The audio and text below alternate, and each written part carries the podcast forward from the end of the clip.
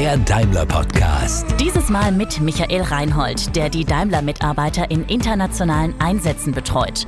Mein Name ist Jessica Abt und wir sprechen darüber, wo aktuell die spannendsten Orte zum Arbeiten im Ausland sind. Digitalisierung, künstliche Intelligenz, dann würde ich sagen, China ist einer der spannendsten Orte überhaupt. IT ist unglaublich stark in Indien.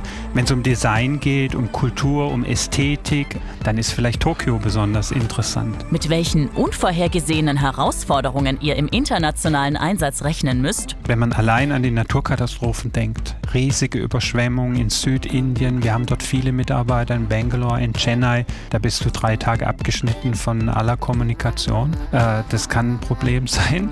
Und wir klären die Frage, ob Arbeiten im Ausland wirklich ein Karriereboost ist. Kann die Karriere fördern, ja. Also es wird auf jeden Fall die persönliche Entwicklung fördern. Man wird ein kompletterer Mensch, sage ich mal, oder einer, der offener ist. Wenn euch unser Podcast gefällt, abonniert uns, liked uns oder lasst uns einen Kommentar da und schreibt, welche Themen euch noch interessieren würden. Wie immer bei Headlights starten wir mit den 3x30. Ich stelle allen Gesprächspartnern am Anfang die gleichen drei Fragen und sie haben jeweils 30 Sekunden Zeit zu antworten. Wir legen direkt los. Michael, erzähl uns erstmal, was ist das Spannendste an deinem Thema? Also für mich das Spannendste sind die Menschen. Und da ist so eine große Vielfalt an, an Personen, die man trifft, an Nationalitäten, an, an Charakteren, an äh, Persönlichkeiten. Äh, das macht die Arbeit unglaublich abwechslungsreich. Gibt es was, äh, was super komplex ist an deinem Thema oder vielleicht auch wenn du über deinen Beruf sprichst, was die Menschen grundsätzlich nicht verstehen oder nachvollziehen können? Also wenn wir informiert werden, dass jemand in den internationalen Einsatz geht, dann äh, brauchen wir drei Monate, bis der Einsatz dann zustande kommt, in der Regel.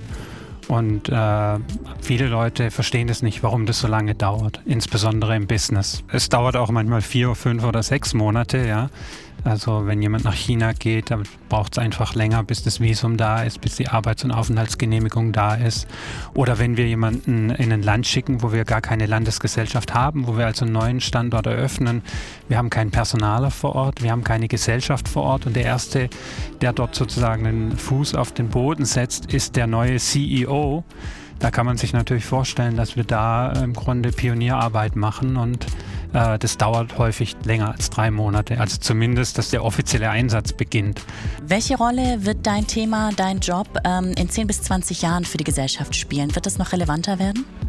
Ich glaube nicht relevanter. Äh, die Welt wird ja globaler. Die Globalisierung schreitet voran. Ähm, es wird aber trotz des technischen Fortschritts auch immer wieder äh, Leute geben, die für längere Zeit im Ausland arbeiten werden für Daimler. Da bin ich mir ganz sicher.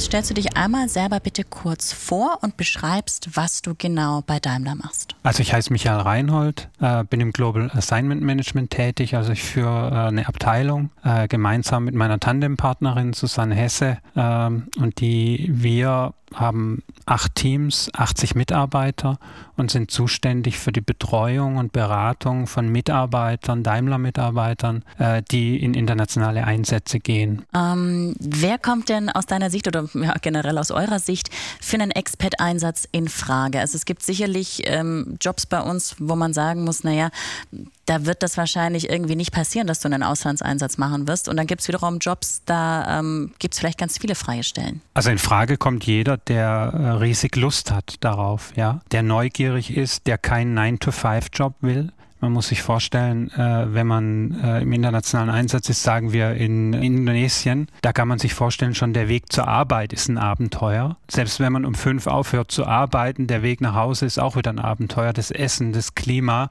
also das ist, da lernst du quasi, also im Schlaf verarbeitest du das, was du gelernt hast, aber ich würde mal sagen, da lernst du rund um die Uhr oder verarbeitest das, was du gelernt hast. Es ist nichts für Leute, die die sehr geregelte äh, Situation schätzen, 9 to 5 im internationalen ein Einsatz wird sehr intensiv und aufregend. Mhm. Wieso nehmen wir diese Kosten auf uns als Unternehmen?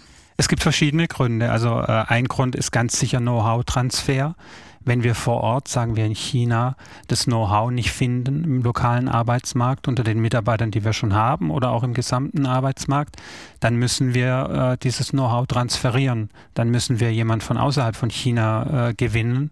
Andere Gründe können sein strategische Gründe, dass wir ein Joint Venture haben und wir wollen selbstverständlich dann auch einen Vertreter der Daimler-Interessen in diesem Joint Venture haben oder wir bringen ein bestimmtes Know-how ein in dieses Joint Venture, Produktions-Know-how, Marketing Know-how. Oder die individuelle persönliche Entwicklung von Mitarbeitern äh, kann auch ein Grund sein, dass man sagt, da ist ein Riesentalent, äh, ihr fehlt aber die, die internationale Erfahrung und dann äh, investiert man in diese Leute und ermöglicht ihnen mal einen Job äh, für ein paar Jahre zu übernehmen in einem fernen Land. Mhm. Jetzt gibt es ja so Länder, ähm, ich sag mal, wie USA oder, oder UK, ähm, da ist es mit der Sprache meistens nicht so eine große Barriere. In, in China oder vielleicht auch in Italien oder in Russland könnte das schon größer sein. Nicht jeder hat jetzt äh, perfekt fließend Russisch parat zum Beispiel. Wie ist es mit den Sprachkenntnissen? Wie viel muss ich da mitbringen im Vorhinein? Also die Business-Sprache bei Daimler ist Englisch. Im internationalen Kontext auf jeden Fall. Sobald ein nicht deutsch sprechender Kollege im Raum ist, wird Englisch gesprochen. Das ist die, die Mindestvoraussetzung. Und da sollte man gut sein. Mit einer Einschränkung, es gibt auch Standorte, zum Beispiel in Mittel- oder Osteuropa, ich denke ans Werk Keschkemet in Ungarn, die Kollegen vor Ort sprechen unglaublich gut Deutsch. Also Wirklich? da kommst du mit Deutsch richtig gut durch, aber das ist selten. Okay. Also meistens wird Englisch gesprochen und äh, das kriegt man auch hin mit, ähm, mit Schulenglisch plus äh, ein Interesse. Und wir bieten ja auch die Möglichkeit, dass Mitarbeiter im Einsatz oder sogar in Vorbereitung eines Einsatzes ähm, Englisch lernen oder die Landessprache lernen. Also da gibt es ein Kontingent von 300 Stunden für die Mitarbeiter, für die begleitenden Familienangehörigen gibt es ein Kontingent von 150 Stunden, für die Kinder 50 Stunden. Also wir stellen äh, mit unserem Angebot sicher, dass jeder die Sprache lernen kann, wenn er möchte. Ja, oder seine Kenntnisse verbessern kann. Wer, ähm, das heißt also, wenn ich zu dir komme, dann kann ich auch erstmal nur mit der grundsätzlichen Idee kommen und sagen, du Michael, ich würde so wahnsinnig gern mal im Ausland arbeiten. Wo habt ihr denn was frei für mich? Also ich muss nicht zwingend sagen, ich würde aber auch wirklich gern in Singapur arbeiten oder in Portland oder was weiß ja. ich nicht wo. Äh, es geht beides. Wenn du sagst, äh, du willst nach Singapur, dann kann ich dir sagen, da haben wir 30, ungefähr 30 internationale Mitarbeiter. Das sind die Chancen schlechter als in China. Da haben wir 600. Okay. Ja? Äh, oder äh, ich kann dir sagen, äh, in, in Singapur gibt es wahnsinnig qualifizierte Leute, die sehr, sehr gut Englisch sprechen. Schmälert deine Chancen wahrscheinlich auch. Andererseits bringst du natürlich deine Daimler-Erfahrung mit, dein Netzwerk von Daimler. Das gibt es vielleicht weniger in Singapur. Also man muss immer individuell schauen, was ist deine Präferenz und, und wie passt es vielleicht äh, zu, zu einem Bedarf, den das Business hat. Also Leute, die sagen, ich würde gerne in den internationalen Einsatz und zwar London, New York oder Paris, die haben natürlich schlechtere Chancen als Leute, die sagen, egal wohin, ich würde gern mal ein paar Jahre im Ausland Verantwortung tragen. Ähm, was sind aus deiner Sicht die spannendsten Orte im Moment für Experts? Also du bist wahrscheinlich leicht befangen, auch aufgrund deiner eigenen Erfahrung. Ähm, aber ja, was ist besonders herausfordernd? Was ist besonders spannend gerade? Also ich, es kommt darauf an, äh, welches Thema einen interessiert. Wenn man, sagen wir mal, am Puls der Zeit, am Thema Digitalisierung, künstliche Intelligenz, dann würde ich sagen, China ist einer der spannendsten Orte überhaupt.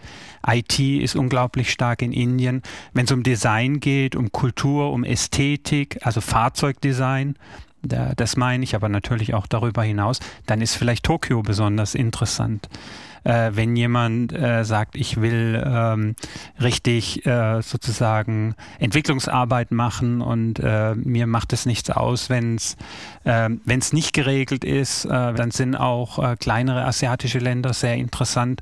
Aber nichtsdestotrotz auch in USA, in Südkalifornien, künstliche Intelligenz, Digitalisierung, da steppt der Bär. Also wenn dich das Thema interessiert und du willst vorne sein, kannst du das entweder in Stuttgart oder in Südkalifornien oder in Peking. Wo wollen denn aktuell die meisten Leute hin? Also gibt es so einen so Favorite-Ort, wo die Kollegen immer grundsätzlich sagen, also und wenn es geht, dann würde ich am liebsten dorthin gehen?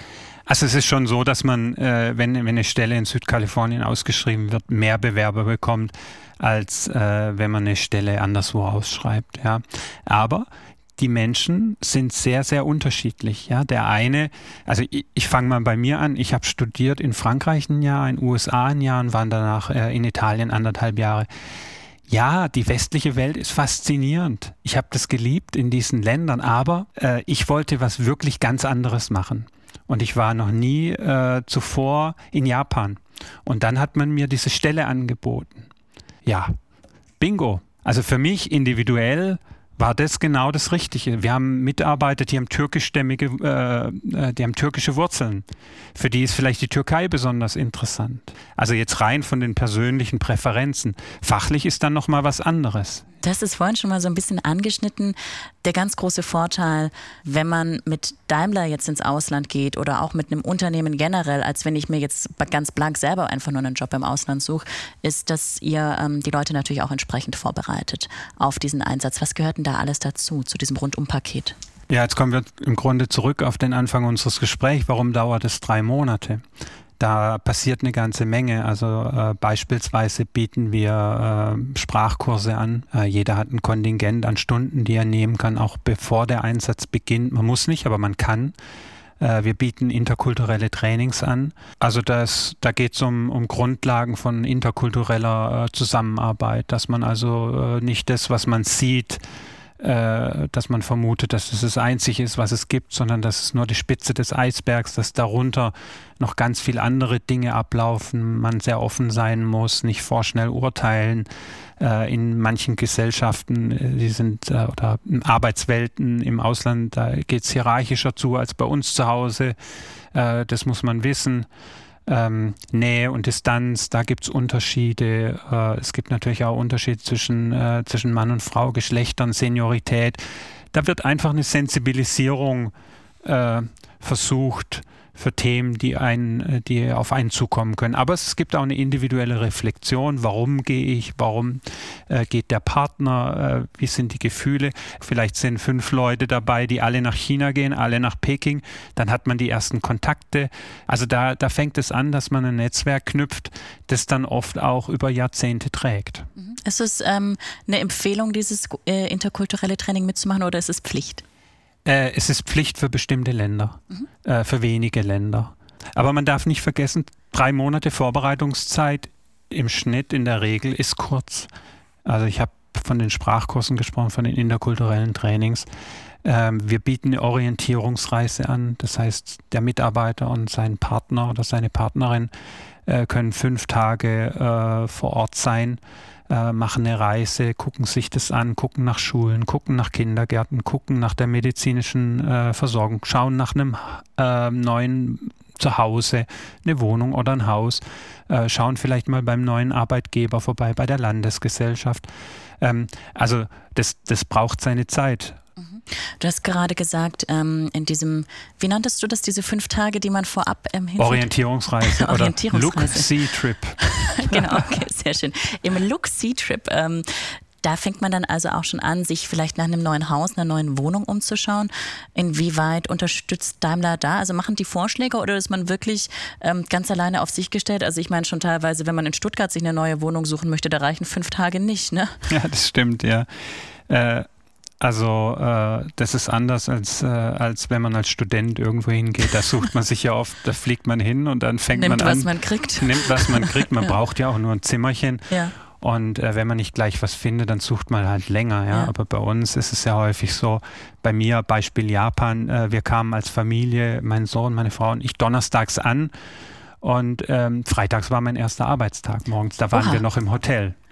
Also da bleibt keine Zeit äh, dann unmittelbar, wenn der Einsatz beginnt, dann beginnt er. Dann hat man keine Zeit, vier Wochen eine Wohnung zu suchen und will, wir wollen auch nicht, dass die Mitarbeiter dann wochenlang im Hotel leben. Ja, Deshalb ja. auch die Orientierungsreise.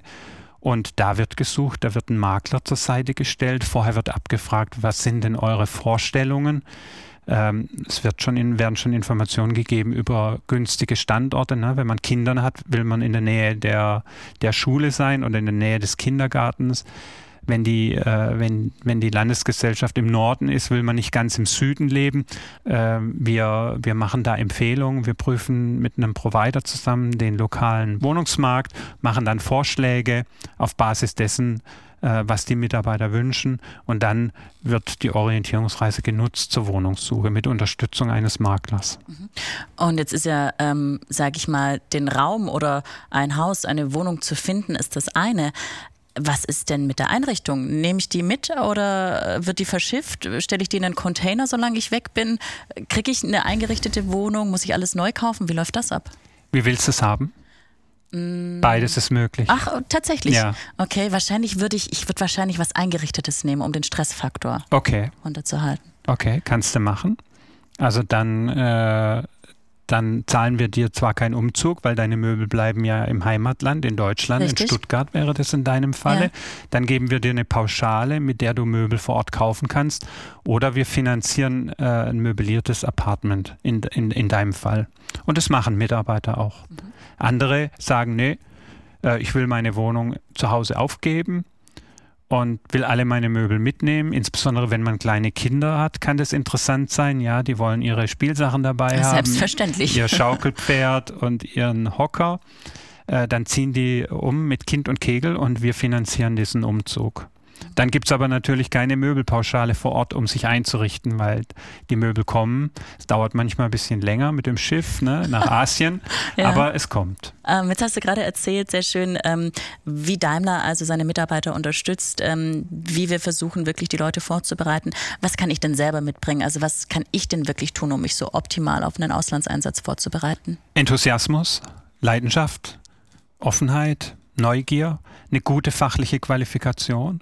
Also es hilft, wenn man, wenn man äh, sehr gut ist in dem, was man tut oder zumindest gezeigt hat, dass man sehr schnell lernt und bereit ist, auch sehr intensiv zu lernen. Ja, ähm, das sind eigentlich die wesentlichen äh, Ingredienzien, ja. Gibt es klassische Fehler, die man in der Vorbereitung macht oder gibt es so Dinge, die einen irgendwie immer unvorbereitet treffen, wenn es dann wirklich losgeht? Also Fehler ist zu unterschätzen, äh, was alles getan werden muss und häufig äh, haben die Leute ja äh, nach wie vor ihren Job, ihren aktuellen Job und übergeben den Job eventuell an eine Nachfolgerin oder einen Nachfolger. Ähm, und äh, da, da ist man natürlich sowieso ausgelastet. Ne? Und dann kommt plötzlich der, der Ruf ins Ausland und man freut sich und legt los. Und im Grunde hat man dann einen Zweitjob in der Vorbereitung. Ja, das ist eine ganze Menge, das darf man nicht unterschätzen. Deswegen ist es auch aus Mitarbeitersicht manchmal ganz gut, äh, wenn es eben nicht nach drei Monaten schon losgeht, sondern wenn die noch einen vierten oder fünften Monat haben. Zumal vielleicht die Schule noch äh, das Schuljahr noch abgeschlossen werden soll bei Kindern oder der Partner berufstätig ist und da vielleicht noch eine Regelung treffen muss, wie das, wie das dann weiterläuft, wenn, wenn er begleitet und dann aber nicht mehr da ist. Mhm. Ähm, das ist gerade schon erwähnt, ähm, wenn Familie oder Partner mitkommen, ist es denn aus deiner Sicht immer einfacher, wenn die mitkommen, auch aus deiner eigenen Erfahrung und aus der Erfahrung der Betreuung? Einfacher nicht, es ist, es ist äh, individuelle Präferenz. Also der eine ähm, der sagt, ohne meine, meinen Partner gehe ich nirgendwo hin und ohne meine Kinder. Der andere sagt, naja, äh, die Kinder äh, machen jetzt gerade äh, den Schulabschluss, das dauert noch ein halbes Jahr, die sollen nachkommen. Ja? Oder, oder man sagt, beide sind beruflich so eingebunden, äh, man geht nach Brüssel in den internationalen Einsatz, sagt, gut, da kann ich alle zwei Wochen auch mal am Wochenende heimkommen. Wir müssen jetzt nicht alles verlegen und alles aufgeben zu Hause. Das ist sehr, sehr, ist nicht leichter oder schwerer, sondern äh, das muss muss jeder äh, selbst entscheiden. Wir als Unternehmen sagen, beides ist okay und wir unterstützen beides auf unterschiedliche Arten und Weisen, aber unterstützt, vorbehaltlos wird vom Unternehmen äh, die Entscheidung des Mitarbeiters. Auch nochmal aus deiner eigenen Erfahrung vielleicht. Macht es denn Sinn, speziell Kinder dann ähm, eher in die internationalen oder in die deutschen Schulen zu schicken? Oder würdest du sagen, auch für die Kinder ist es nochmal ein ganz anderes Erlebnis, wirklich lokal ähm, hm. unterrichtet zu werden? Also an meinem Beispiel, wir sind äh, 2003 nach Japan, da war mein Sohn zweieinhalb Jahre. Und der war in Deutschland schon im, im, Kindergarten, ein halbes Jahr, noch nicht lange, aber dann stellte sich für uns die Frage, äh, was machen wir, internationaler Kindergarten oder japanischer Kindergarten? Und er sprach ja weder Englisch noch Japanisch. Also insofern aus seiner Sicht war es eine neue Sprache. ja. Und wir äh, hatten den Ehrgeiz, äh, äh, Japanisch zu lernen. Und äh, in Japan wollten wir ja auch leben. Und dann haben wir gesagt, lass uns äh, den Henry in den japanischen Kindergarten schicken. Und der hat es ganz schnell gelernt, das Japanisch. Ein kleiner blonder Junge, zweieinhalb, drei Jahre, der sprach akzentfrei Japanisch, war natürlich unglaublich süß. Die Kommunikation mit den Kindergärtnerinnen war auf Japanisch. Das machte es nicht immer leicht für meine Frau. In China, sechs Jahre später, sind die Kinder auf die deutsche Schule gegangen. Mhm. Ja, weil äh, weil die einen sehr guten Ruf hat, weil die bei uns in der Nähe war. Kinder sind sehr flexibel. Das schadet niemandem was, würde ich sagen, ein paar Jahre mal in einem anderen System zu lernen. Klar ist es was anderes wie ein Schulwechsel zwischen Hamburg und München, obwohl es da auch schon große Unterschiede ich kann gibt. sagen, ist auch nicht zu unterschätzen. Gibt es da auch Unterschiede, aber sagen wir mal, äh, man lernt da unglaublich viel. Die Kinder werden flexibel. Mhm. Ähm, die lernen Englisch dann vielleicht oder es gibt andere Fächer und es ist nicht ein Nachteil, wenn die dann zurückkehren. Ähm, und wenn es da äh, kleine Verwerfungen gibt beim Ankommen oder beim Zurückkehren, dann gibt es da auch Unterstützungsmaßnahmen. Mhm, mhm, Sagen wir mal in Mathe Mathe nicht so auf dem, auf dem Niveau ist, dann kann man da auch Nachhilfeunterricht äh, genehmigt bekommen und dann wird dem Kind geholfen. Ja. Aus eigener Erfahrung kann ich sagen, dafür muss man nicht in Japan gewesen sein, um Verwerfungen mit Mathematik zu haben. Ja, das kann ich auch bestätigen. Äh, spricht der kleine Henry denn heute noch Japanisch? Nee. Schade. Ja. Ähm, jetzt sind wir also dann im Auslandseinsatz angekommen, im Expat-Einsatz, sind vor Ort. Ähm, was sind so klassische Fettnäpfchen, wo die Leute mal reintrappen? Ähm, ich glaube, jeder hat seine eigenen Fettnäpfchen. Also ich habe äh, ich hab einen japanischen Kollegen immer wieder eingeladen zu mir nach Hause. Ich fand den sehr sympathisch. Ich habe mit ihm eng zusammengearbeitet. Ich hatte das Gefühl, der schätzt mich. Ich schätzte ihn. Und das war natürlich ein Fettnäpfchen, ja, weil ein ja, Japaner äh, kommt nicht nach Hause. Da ist eine strikte Trennung zwischen privat und geschäftlich.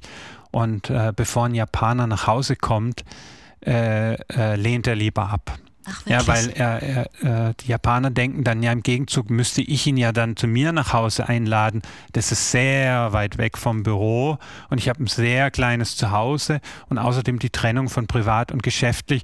Also da habe ich drei, vier Mal Anläufe unternommen, bis ich kapiert habe, das, ist nicht, das ist nicht das, was man tut. Wir sind dann abends ein Bier trinken gegangen und das war adäquat.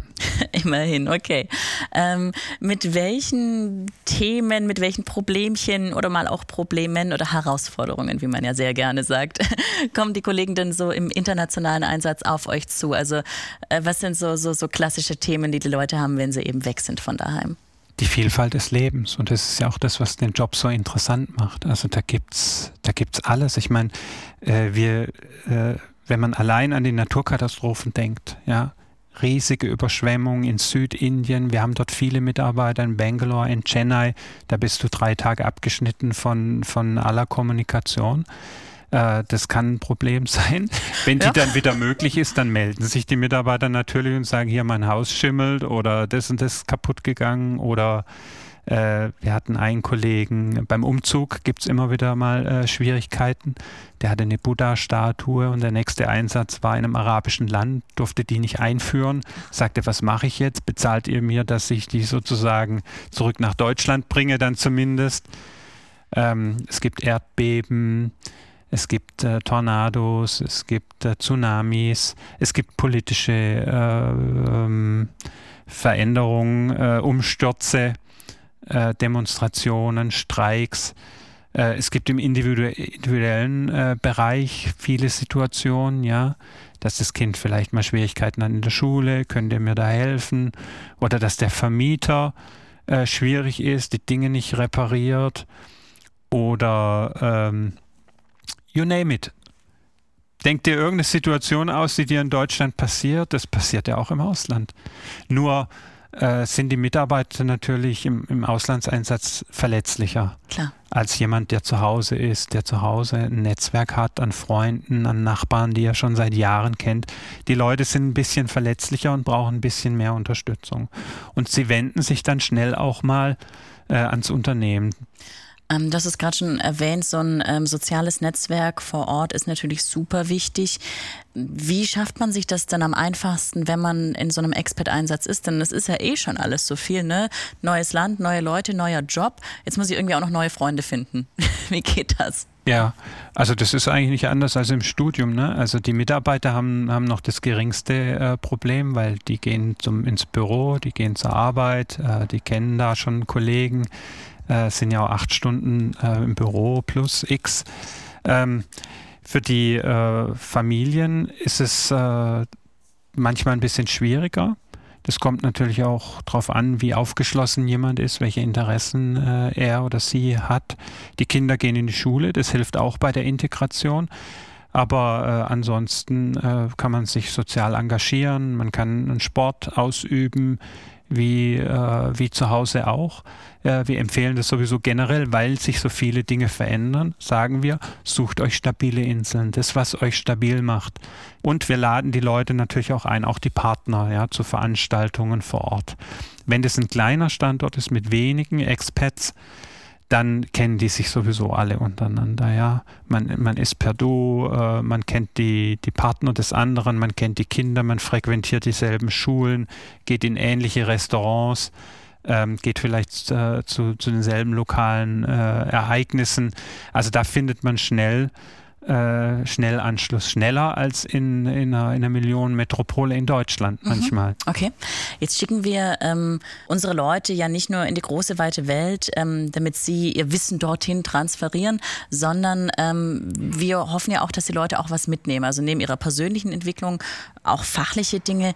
Was stellst du so fest, ähm, was, was bringen die Leute mit aus den Auslandseinsätzen? Unglaublich viel. Also ähm, die haben eine andere Unternehmenskultur kennengelernt. Sicher ist es alles Daimler, aber dann gibt es eine, eine lokale, spezifische Unternehmenskultur, eine Art, wie man führt, eine Art, wie man zusammenarbeitet, wann man Meetings macht, wie man Themen voranbringt, wie man Dinge plant. Ähm, das ist sehr unterschiedlich und das bringt man natürlich mit. Das prägt einen ein, zwei, drei Jahre äh, in dem Umfeld zu arbeiten, prägt einen. Wir wollen auch gerne, dass die Leute äh, zurückkommen und ihr Wissen einbringen. Ich nenne mal ein Beispiel. Wenn wir äh, die neue S-Klasse entwickeln, in Deutschland, dann können wir das nicht erfolgreich tun, wenn wir das nur mit der Stuttgarter Brille machen. Natürlich ist es deutsches äh, Engineering. Made in Germany. Aber wir müssen gleichzeitig im Auge haben, was interessiert denn einen chinesischen Kunden? Was erwartet denn ein amerikanischer Kunde? Oder ein russischer Kunde. Das heißt, wenn jemand in China war, für den ist es doch viel leichter, sich da reinzudenken, sich das zu überlegen, das dann schon bei der Entwicklung des Fahrzeugs zu berücksichtigen, genauso beim Marketing oder beim Vertrieb. Also Leute mit China, mit US, mit Russland Erfahrung, die helfen uns sozusagen ein besseres Produkt zu entwickeln, das wir dann auch besser wieder verkaufen können in diesen Märkten. Ja, das ist ein ganz wichtiger Punkt, ähm, dass wir ja speziell jetzt hier in Stuttgart, wo so die Konzernzentrale ist, ähm, auch da brauchen wir teilweise Wissen, das von außen auf uns zukommt. Sprich, gibt es denn auch Expats, die mit ihrem Know-how oder auch gerade wegen ihres Know-hows ähm, zu uns nach Deutschland in den Auslandseinsatz kommen? Äh, auf jeden Fall haben wir auch. Also von den 2200 Experts sind 220, also ungefähr 10 Prozent äh, Kollegen, die nach Deutschland in den internationalen Einsatz kommen. Also das kann eben ein, ein Kalifornier sein, der was von Digitalisierung versteht und Automatisierung, der nach Deutschland kommt und uns da hilft, oder ein Koreaner, der uns hilft, Fahrzeuge äh, so zu entwickeln, dass sie auch in Korea dann zugelassen werden. Homologation nennt man das. Also wir haben aus Japan einen Ingenieur, der sich besonders gut auskennt mit dem Thema äh, elektrische LKWs. Äh, solche Leute holen wir nach Deutschland, um von denen zu lernen, dass sie ihr Know-how äh, nach Deutschland transferieren und gleichzeitig natürlich auch wieder viel mitnehmen. Ja, wie wird es in Deutschland gemacht? Wie machen wir es? Und dann versuchen wir sozusagen die beste von zwei Welten oder drei Welten oder 50 Welten zu vereinen in einem Produkt oder in einer Dienstleistung, die wir dann anbieten. Gibt es da Länder, wo du sagst, da ist ähm, im Moment die Qualifikation extrem hoch, da bekommen wir sehr, sehr gutes Personal? In ganz vielen Ländern können die Leute ganz viel. Die Japaner, die können sehr gut äh, elektrische Antriebe, Hybridantriebe, künstliche Intelligenz. Die Amerikaner können viel. Vertrieb ist, äh, äh ist, ist in den USA sehr, sehr äh, erfolgreich. Also wir können im Grunde von der ganzen Welt lernen. Was ist so aus deiner Erfahrung das Lustigste oder Außergewöhnlichste, was einem Mitarbeiter mal im Auslandseinsatz passiert ist? Oder auch dir selber? Lustige Dinge passieren viele. Also mir selbst äh, für uns war, äh, als, als wir das Angebot bekamen oder ich das Angebot kam, dann mit meiner Frau besprochen habe, nach China zu gehen, haben wir mit den Kindern gesprochen und das, äh, das Erste, was die sagen, da wollen wir nicht mit, da kann die Molly nicht mit, unsere Katze. Ach Gott, ja klar. Ja, also das war sozusagen für die Kinder der entscheidende Punkt und ähm, Wir sind dann auf Orientierungsreise gegangen, meine Frau und ich, und haben aber ein Haus gefunden, wo eine Katze äh, lebte, von einer Familie aus Singapur. Und das Haus haben wir übernommen und haben gesagt, bingo, passt doch. Äh, spannend war dann, bei der Einreise haben wir einen Fehler gemacht und die Molly musste erst mal vier Wochen in die Quarantäne. Oh nein. Was natürlich für die Familie sehr deprimierend war. Und es war eines meiner wichtigsten Aufgaben in den ersten drei Wochen, dann die Molly wieder aus der Quarantäne zu bringen. Aber solche Dinge passieren eigentlich mir und anderen Leuten beim internationalen Einsatz ständig. Und ja, die japanischen Wohnungen, die haben, anderes Beispiel, die haben solche Grills für Fisch. Die Japaner essen gerne Fisch. In jeder japanischen Wohnung gibt es einen Grill für Fisch. Wir wollten das auch. Wir haben Fisch gekauft und haben den Grill benutzt, aber leider falsch, sodass es eine riesen Rauchentwicklung gab. Und drei Minuten später stand die Feuerwehr vorm Haus. Ja, war sehr, sehr peinlich. Ähm, die waren sehr verständnisvoll. Äh, okay, Ach, die Ausländer, ein Ausländer wieder, kein Problem und so und dann dreimal verbeugt äh, und dann, dann war das okay. Im Nachhinein lacht man, in dem Moment ist es einem ziemlich, also war es mir ziemlich peinlich, ja, ja. dass die da kommen mussten, aber er hat auch gezeigt, dass man es sehr sicher sein kann in, in Japan. Wenn man Hilfe braucht, dann ist die in drei Minuten da. Also auch das Zurückkommen an sich, kann ich mir vorstellen, ist überhaupt schon wieder eine Herausforderung, nachdem man zwei, drei Jahre wieder in einem anderen Land gewohnt hat, dann wieder diesen kulturellen Umschwung, wieder der neue Arbeitsplatz. Wie sieht da die Betreuung von euch aus? Wir bieten ein, äh, ein Seminar an, das heißt Return and Restart.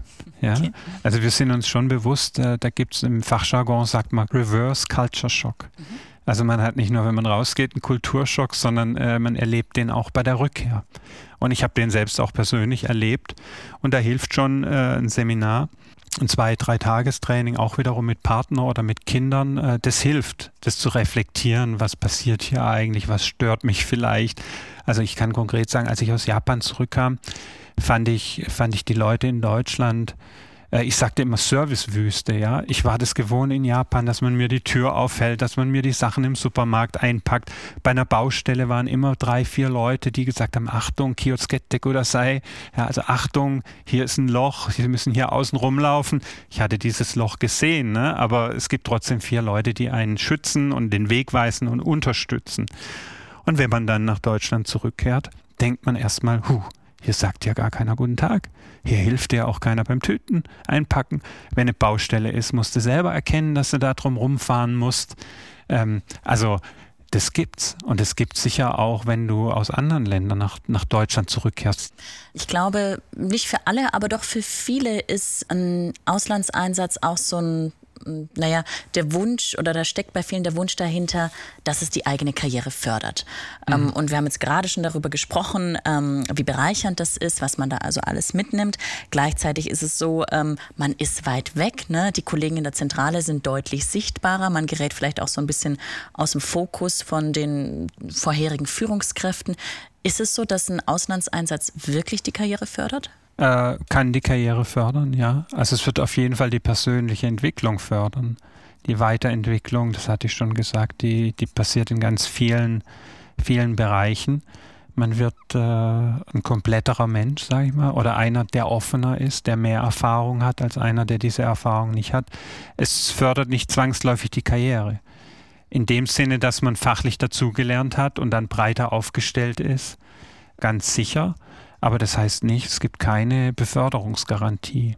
Es ist schon so, dass äh, je höher die Führungskräfte bei uns sind, desto wahrscheinlicher ist, dass sie im Ausland waren. Einmal oder sogar zweimal. Also unser gesamter Vorstand war im Grunde im Ausland. Ähm, auch die Ebenen darunter haben Auslandserfahrung, internationale Erfahrung. Es ist ja auch natürlich, wenn man schaut, wie international unser Geschäft ist. Du kannst da schwierig Erfolg haben, wenn du nicht sehr einen sehr weiten Blick hast und verschiedene Erfahrungen vereinst. Ähm, was kann ich denn während meines Auslandseinsatzes tun, um trotzdem daheim nicht so in Vergessenheit zu geraten? Kontakt halten. Ähm, wir zahlen eine Reisepauschale. Die kann man nutzen, um zum Beispiel während des Heimaturlaubs auch mal bei der Firma vorbeizuschauen. Man kann äh, regelmäßig schriftlich berichten seinem aktuellen Vorgesetzten, äh, was man tut, wie man es tut. Man kann auch mal äh, den Kollegen zu Hause äh, ein Angebot machen und sagen, hier, eine halbe Stunde, ich lade euch ein für eine Videokonferenz, ich erzähle dann mal, wie es mir geht, was ich mache, weil äh, soweit es auch fachlich für euch interessant ist. Ähm, also man kann äh, Kontakt halten und da gibt es natürlich tausend Möglichkeiten, das zu tun, ja. Also du hast uns jetzt wirklich äh, wahnsinnig viel darüber erzählt, über diese Expats-Einsätze, über die Auslandseinsätze. Vielen, vielen Dank dafür. Ähm, kannst du noch mal ähm, zusammenfassen, warum lohnt es sich, wenn man jetzt so ein bisschen ins Überlegen kommt, ha, sollte ich vielleicht doch mal einen machen, sollte ich mich da mal informieren, warum lohnt es sich, diesen Gedanken zu verfolgen? Also man sollte äh, ganz, ganz große Lust verspüren auf was Neues, auf eine intensive Lebensphase, auf Abwechslung, auf eine Herausforderung. Wenn man diese Leidenschaft in sich verspürt, dann kann man das äh, ganz besonders gut erfahren in einem internationalen Einsatz. Ein wunderbares Schlusswort. Vielen, vielen Dank, Michael. Vielen Dank auch dafür, ähm, dass ihr unsere Kollegen im In- und Ausland so hervorragend betreut. Ähm, wirklich super interessant gewesen und ähm, wir hoffen, dass jetzt ganz viele Anfragen womöglich bei euch eintrudeln. Dankeschön. Prima. Vielen Dank, Jessica. Wenn euch unser Podcast gefällt, abonniert uns oder liked uns. Und wenn ihr Feedback oder Themenvorschläge habt, dann lasst uns gerne einen Kommentar da oder schreibt uns eine Mail an podcasts.daimler.com. Die nächste Folge Headlights gibt's am 13. Januar. Bis dahin sind wir in einer kleinen Winterpause. Klickt euch so lange gerne mal durch unsere bisher ausgespielten Folgen oder schaltet auch mal bei unseren Kollegen von Daimler Trucks and Buses und ihrem Podcast Transportation Matters ein, dem CEO-Podcast mit Martin Daum.